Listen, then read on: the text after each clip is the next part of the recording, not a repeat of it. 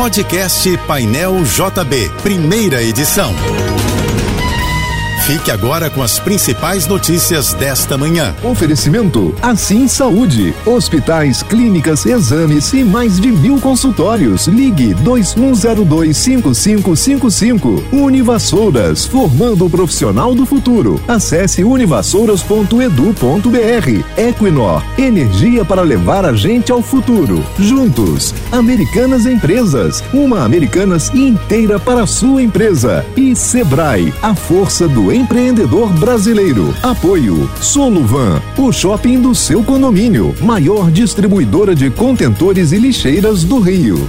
O lateral direito Daniel Alves será o capitão do Brasil no jogo contra Camarões, amanhã às quatro da tarde, pelo Mundial do Catar. Aos 39 anos, Daniel Alves se tornará o jogador mais velho a atuar pela seleção em Copas do Mundo. O jogador vai superar Thiago Silva, que tem 38, além de Newton Santos e Djalma Santos, que defenderam o Brasil em mundiais com 37 anos. O Rio tem uma quinta-feira de sol, mas também com muitas nuvens. Há previsão de pancadas de chuva a partir da tarde, acompanhadas de raios e ventos na capital fluminense. O Instituto Nacional de Meteorologia prevê para o Rio de Janeiro temperatura máxima de 31 graus para este primeiro dia de dezembro.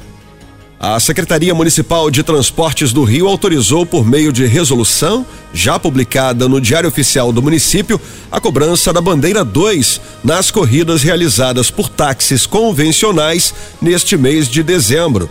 A medida vale para qualquer dia da semana, independente do horário, e seguirá até às nove da noite do dia 31. A bandeirada nos táxis da cidade do Rio custa cinco reais e noventa centavos o valor cobrado por quilômetro rodado na bandeira 2 é de e oito. A cobrança maior é uma forma de garantir aos taxistas um ganho extra no fim do ano, como uma espécie de décimo terceiro salário. Uma auditoria do Tribunal de Contas da União constatou uma redução entre 22,4% e 35,7% na aplicação das principais vacinas em crianças com até um ano de idade entre 2015 e 2021.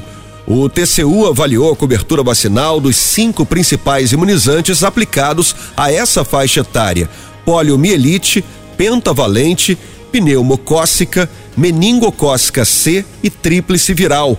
A auditoria do Tribunal de Contas da União apontou que a taxa de vacinação começou a cair em 2016 e atingiu no ano passado o menor patamar do período analisado. Pela primeira vez na história da Copa do Mundo, um trio de arbitragem será formado só por mulheres. A FIFA confirmou que a partida entre Costa Rica e Alemanha, pelo grupo E, logo mais às quatro da tarde, terá a francesa Stephanie Frappart a mexicana Karen Dias Medina e a brasileira Neuza Bach responsáveis pelo jogo. Já a canadense Catherine Nesbitt estará presente na equipe do VAR. Essa é a primeira vez que a FIFA conta com mulheres no quadro de arbitragem do Mundial. São seis no total, sendo três árbitras e três bandeirinhas. E ontem foram definidos mais dois duelos pelas oitavas de final da Copa do Mundo do Catar. A Argentina e Austrália vão se enfrentar no sábado às quatro da tarde e no domingo ao meio-dia jogam França e Polônia. Pelo menos duas pessoas morreram por causa da chuva que atingiu o norte fluminense ontem à tarde. Segundo o Corpo de Bombeiros, uma mulher foi socorrida após um deslizamento de terra em Conceição de Macabu e não resistiu. A outra vítima foi uma pessoa que morreu atingida por um raio em Carapebus.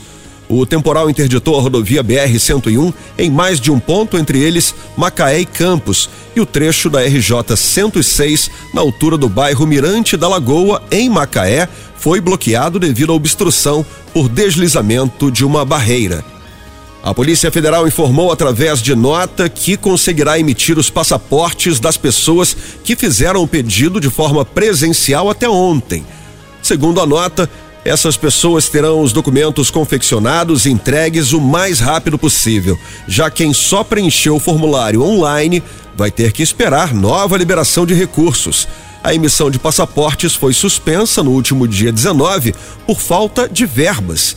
Nesta semana, o Ministério da Economia anunciou a liberação de 37 milhões e 400 mil reais para a retomada do serviço, mas o valor ainda está abaixo do necessário para a demanda até o fim do ano.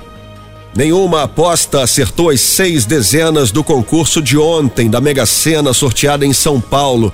Segundo a Caixa Econômica Federal, o prêmio estimado para o sorteio de sábado é de 100 milhões de reais.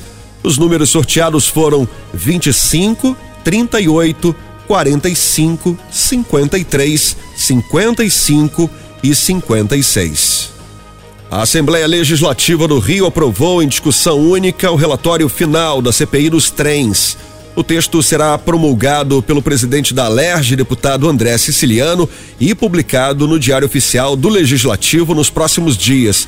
Entre as reivindicações, os deputados pedem redução do preço da passagem, da superlotação e do tempo de espera pelos trens.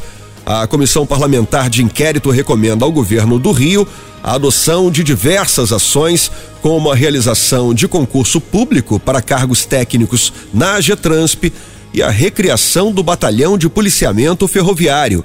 No relatório final da CPI dos trens, também há recomendações à concessionária Supervia e ao Tribunal de Contas do Estado. Você ouviu o podcast Painel JB, primeira edição.